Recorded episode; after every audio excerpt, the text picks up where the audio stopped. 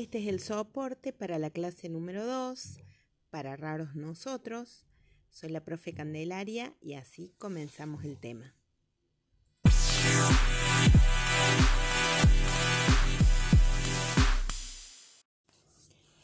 Bueno, chicos y chicas, en esta clase vamos a comenzar con la lectura de un texto cortito que se llama justamente Para raros nosotros. Vamos a leer la parte número uno, em, que se llama Antropología, Cultura y Sociedad. El autor es Paul Bohannan. Eh, lo van a encontrar libre en internet. Y bueno, a partir de la lectura de este texto, yo les propongo algunas, algunos recorridos y pensar en algunas cuestiones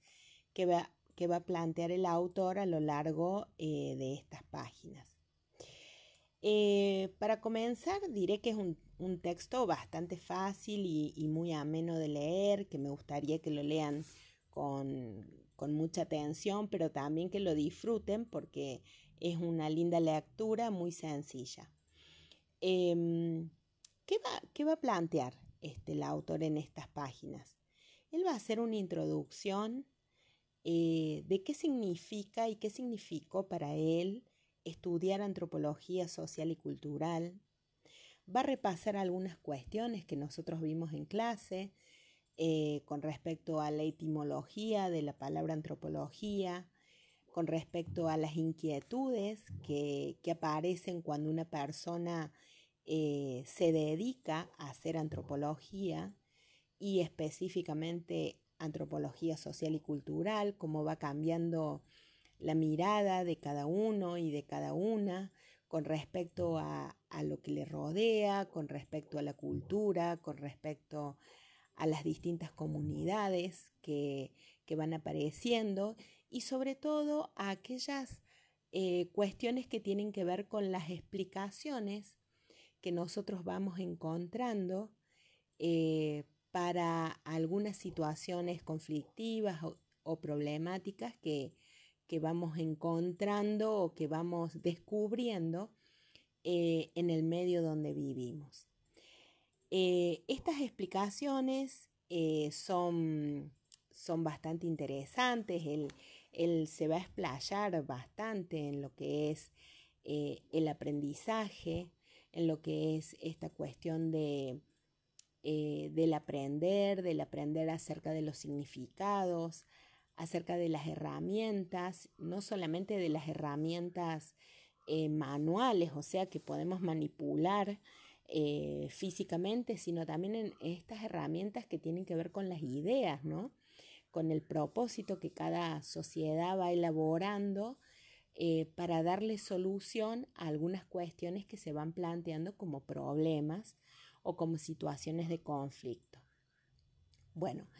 más adelante en el texto ustedes van a ver que, o van a leer, que él habla eh, sobre lo que es el trabajo de campo, sobre aquellas, em, aquellos desafíos, digamos, que van, que van a aparecer cuando uno eh, aborda lo que es el trabajo del de campo. Y lo que a mí me gustaría es que ustedes precisen, para que les quede una idea clara, lo que es el trabajo de campo, qué significa ir al trabajo de campo, pero sobre todo pensando que hay muchos antropólogos también que no viajan a otros lugares eh, para hacer este trabajo de campo, sino que ya vamos a ver cuando eh, vayamos avanzando en la lectura y en la, y en la clase, digamos, que en el, texto que, les propongo leer en el punto 3 es una carta que escribe una antropóloga cordobesa y que eh, su, eh, su, trabajo de campo no fue en un país distinto, sino que fue acá en Córdoba. Entonces, acuérdense la, la última partecita del, de la clase 1, cuando leímos em, constructores de otra edad, eh, donde ellos hablaban de este proceso de extrañamiento que tenemos que, eh, que tenemos que tener, esta actitud reflexiva, autorreflexiva, pero también de tomar distancia, de que nos extrañen, eh, aquellas cuestiones o aquellas cosas, características que van apareciendo en nuestra cultura, en nuestra propia cultura, que son maneras de hacer también construidas y que para nosotros poder analizarlas o abordarlas, vamos a tener que hacer este proceso que los antropólogos llamamos extrañamiento. Bien, hasta aquí llegamos hasta el trabajo de campo, ustedes van a ir avanzando un poco más hacia lo que es la etnografía como, como un proceso de redacción de estas notas de, que se van a dar a partir de la observación y del tratamiento con los datos que nos va tirando la realidad, eh, o al menos el objeto de estudio que hemos seleccionado. Y yo quiero hacer hincapié en el próximo bloque sobre lo que son los cuatro campos básicos en los que se divide la antropología tradicional. ¿Por qué? Porque nosotros este año vamos a transitar por uno de esos campos que es el fundamental, que es la antropología social y cultural. Pero ya volvemos en un ratito más, volvemos con este abordaje de estos cuatro campos específicos que tiene la antropología y que nosotros queremos descubrir de qué se vienen tratando.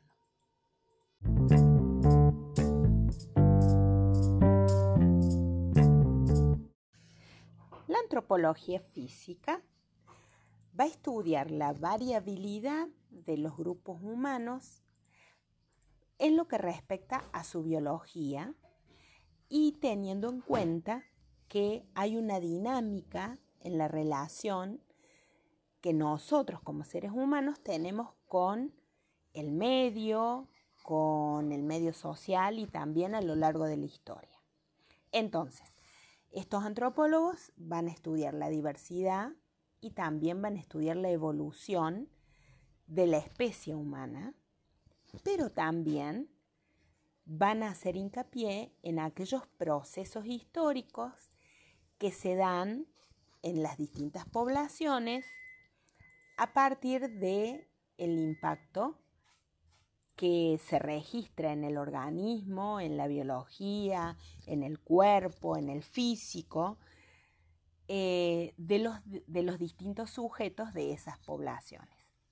Entonces, nosotros nos damos cuenta que, por ejemplo, hay prácticas culturales que también se van a inscribir en, nuestro, en nuestra biología, en nuestro físico. En el aula nosotros hablamos de que el cuerpo humano tiene esta característica de ser flexible y ser adaptable, lo que nos ha permitido a, distintos, a distintos tipos de poblaciones y de comunidades eh, responder de una manera adaptable, o sea, nos hemos adaptado a los distintos climas, a las distintas alturas, a los distintos territorios. Incluso, em, si nosotros tomamos el ejemplo de los deportes, muchas veces el practicar determinado deporte va a reconfigurar alguna parte de nuestro organismo, haciéndonos, por ejemplo, más resistente eh, al frío, más nuestra capacidad pulmonar en cuanto a aire se va a desarrollar más. Y bueno, esto tiene que ver con que nuestra biología se adapta y es flexible y responde adaptándose a los distintos medios y mm, eh, los antropólogos físicos van a utilizar para desarrollar esta actividad distintas técnicas de laboratorio, por ejemplo, porque van a analizar específicamente sangre, cabellos, distintos tipos de tejido, a veces van a analizar restos fósiles, los van a tener que datar, o sea, le van a tener que poner una fecha. Entonces, aparte de eso, van a comparar eh, a través de entrevistas, de observación, de formas más específicas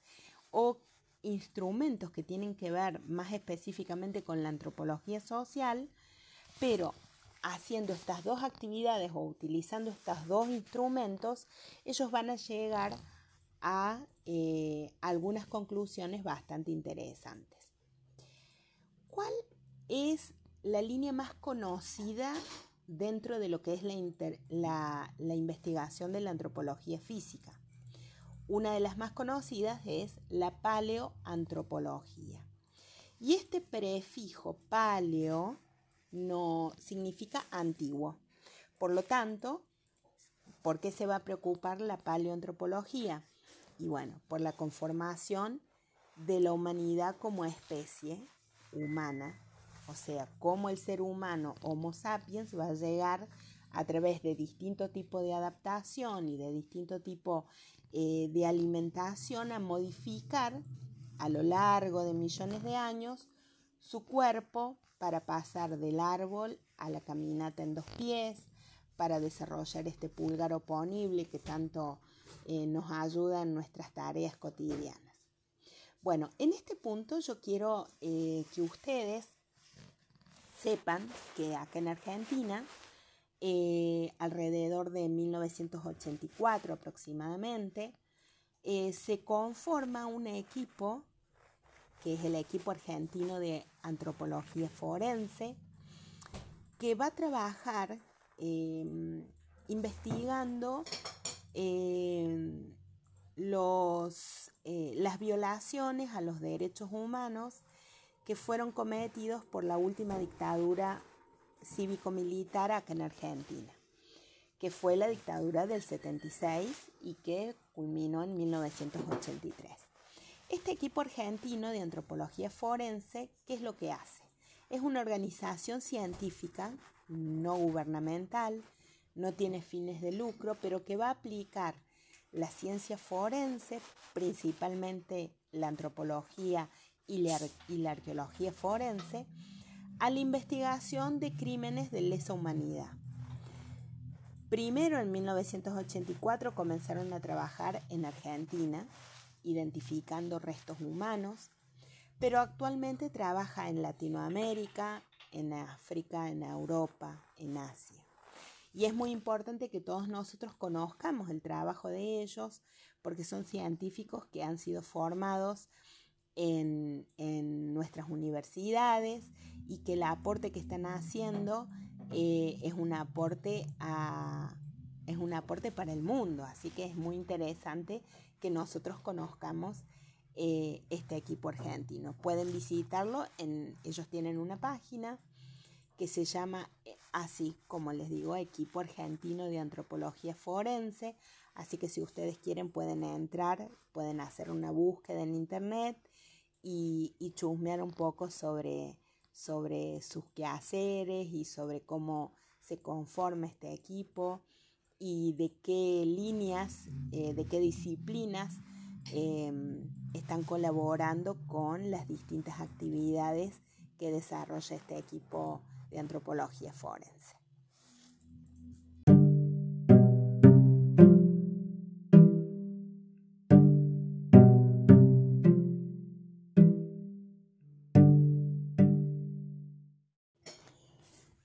Campo de estudio eh, que tiene la antropología es la antropología lingüística.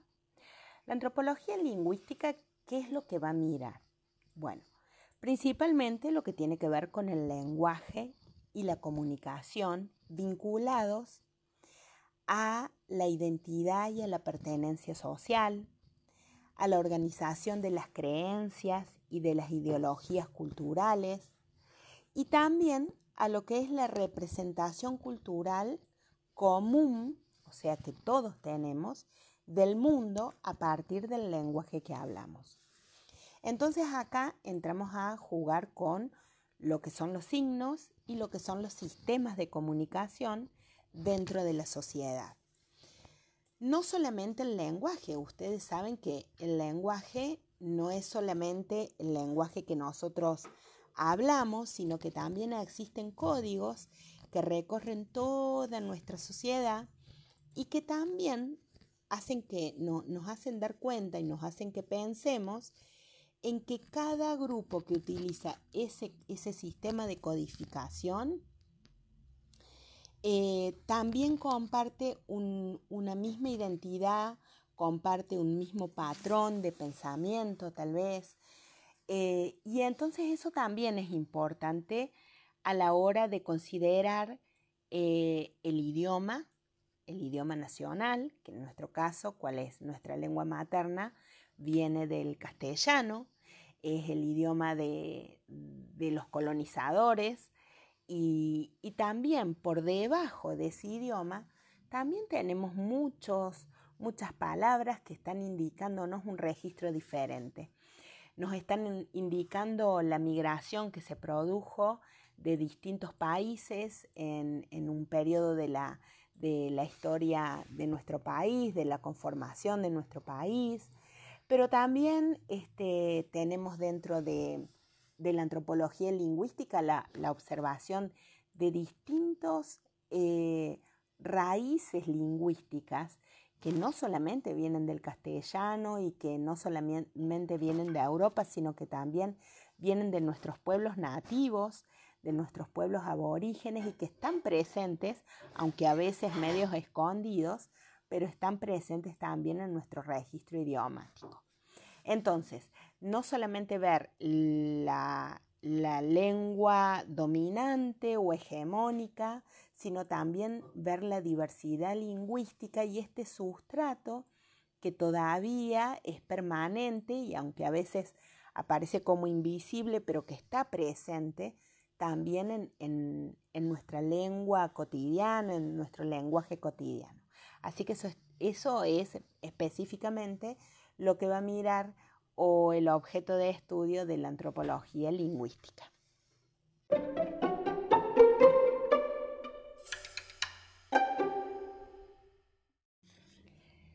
El próximo campo es la antropología arqueológica o arqueología. ¿Cuál es el objetivo principal de la arqueología? Es el estudio sistemático de pueblos y de grupos sociales, pero a partir de la cultura material. ¿Qué es la cultura material? Bueno, la cultura material son los artefactos, los restos vegetales y animales, los asentamientos, las tumbas, las momias, las huacas, todos estos, estos artefactos, estos restos materiales nos van a indicar el modo de organización, la forma de vida, cómo usaban el espacio, cómo las diferentes culturas comunidades, sociedades, organizaban y transformaban a lo mejor el territorio eh, que habitaba. Entonces, fíjense, la arqueología lo que, lo que quiere es transcribir,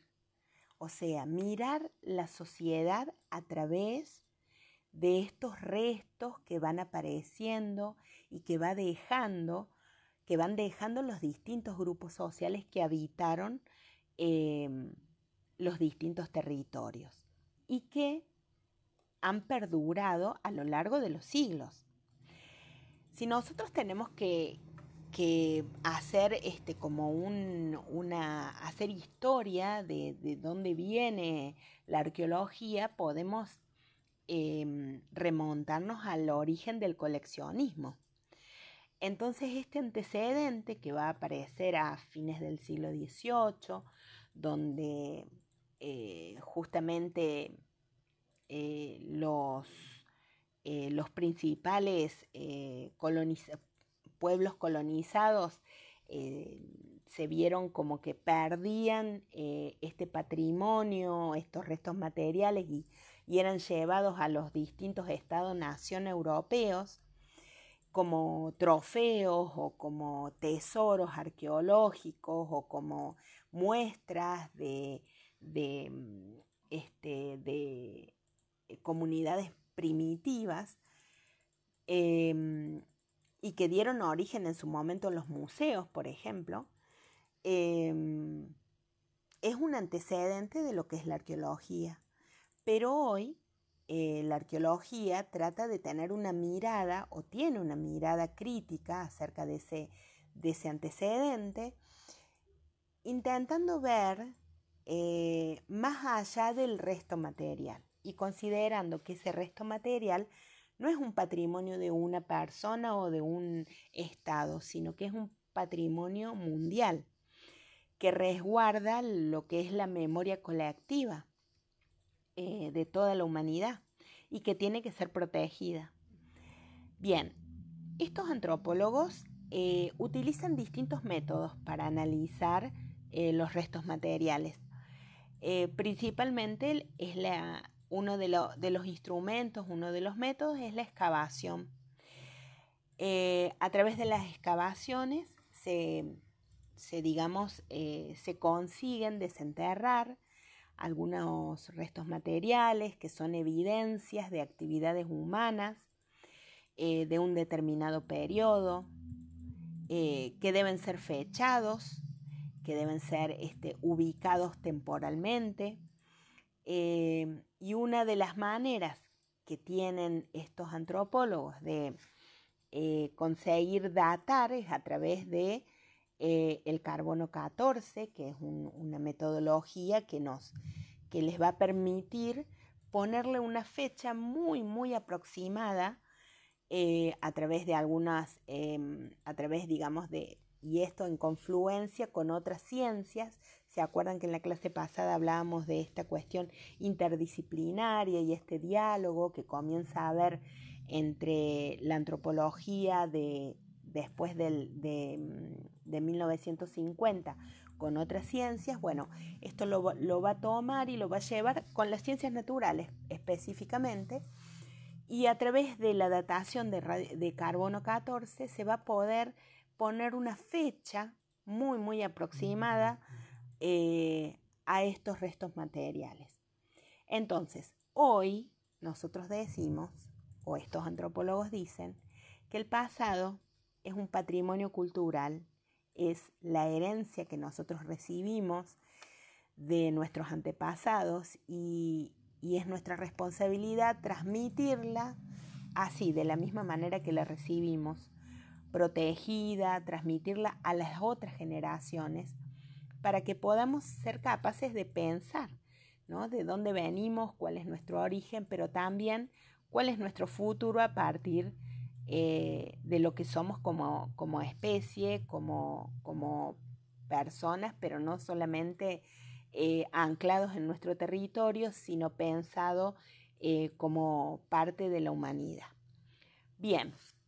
nos queda una sol, un solo campo de la antropología para, para discutir y es la antropología social y cultural.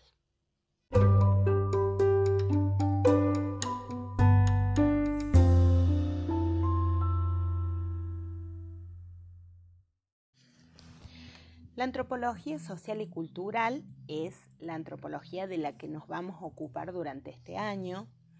que es la disciplina o la parte de la, antropología general en la que nosotros vamos a hacer pie, digamos. Si bien en, sus inicios este, esta rama de la antropología se centró en el estudio de los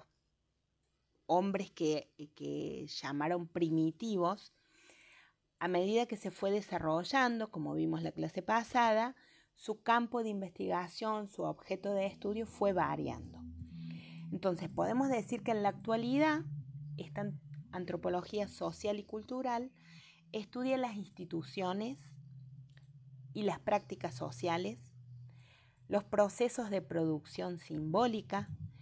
y el material y el carácter disputado en muy diversos grupos humanos. Al hacerlo, al hacer este tipo de investigaciones, por una parte, se va a enfocar en eh,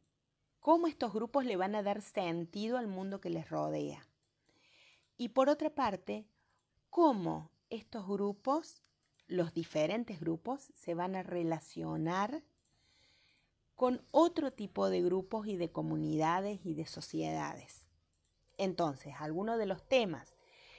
que van a investigar estos antropólogos son las manifestaciones artísticas, la tecnología, los conocimientos, las adaptaciones ecológicas, los cambios socioculturales, que es lo que se propone como actividad eh, en esta clase, eh, las formas de organización social, las relaciones políticas, las normas, los valores, eh, las creencias religiosas, la mitología, la magia, la política, la economía. En realidad, la cultura es todo lo que nos rodea. Como vimos la primera clase, la cultura es todo, el lenguaje, nuestro sistema de creencias, de valores, eh, nuestra mirada, la mirada que tenemos del mundo, pero no como individuos, sino como cuerpo social. Bien, todos estos problemas o todas estas problemáticas eh, abarcan la antropología social. ¿Por qué? ¿Qué está buscando? Está buscando manifestar cómo la diversidad humana aparece en cada una de, estas problemáticas o, de estas temáticas. ¿Qué cambios y qué continuidades permanecen a lo largo de la historia? Eh, ¿En qué tiempo se produce ese cambio o a partir de qué? Bien, son muchas y muy variadas las temáticas y las vamos a ir recorriendo a lo largo de todo el año. Por el momento dejamos hasta aquí. Espero que esta explicación haya sido em, bastante ilustrativa. Quiero hablarles de la parte C, de las actividades. Em, yo les propongo que escuchen un audio video de, de YouTube, que les paso el link en la clase y que hagan un pequeño trabajito de campo entre sus seres queridos o familiares o círculo cercano y que lo registren, que lo escriban. Eh, tómense el tiempo de leerlo, tómense el tiempo de escucharlo, si quieren lo pueden escuchar en familia, eh, un poco para reírse y un poco para ver los cambios que, que han ocurrido al respecto del tema que plantea este video y que es muy interesante de verlo y que también tenemos que hacer, fíjense como en la cultura, en una cultura común, los cambios se van a producir en un corto o en un largo tiempo. Eso me lo van a decir ustedes y yo voy a leerlos y los voy a escuchar cuando me manden sus producciones. Eh, los saludo a cada uno y a cada una, esperando que estén muy bien y que puedan encontrarse con este texto y que puedan eh, reflexionar a partir de lo que dice el título de esta clase, que para raros ya estamos nosotros. Les mando un saludo a cada uno y espero verlos en el pasillo del colegio o escucharlos a través de algún audio o de algún mensajito que ustedes quieran enviar. Un beso grande para todos y nos estamos viendo prontito.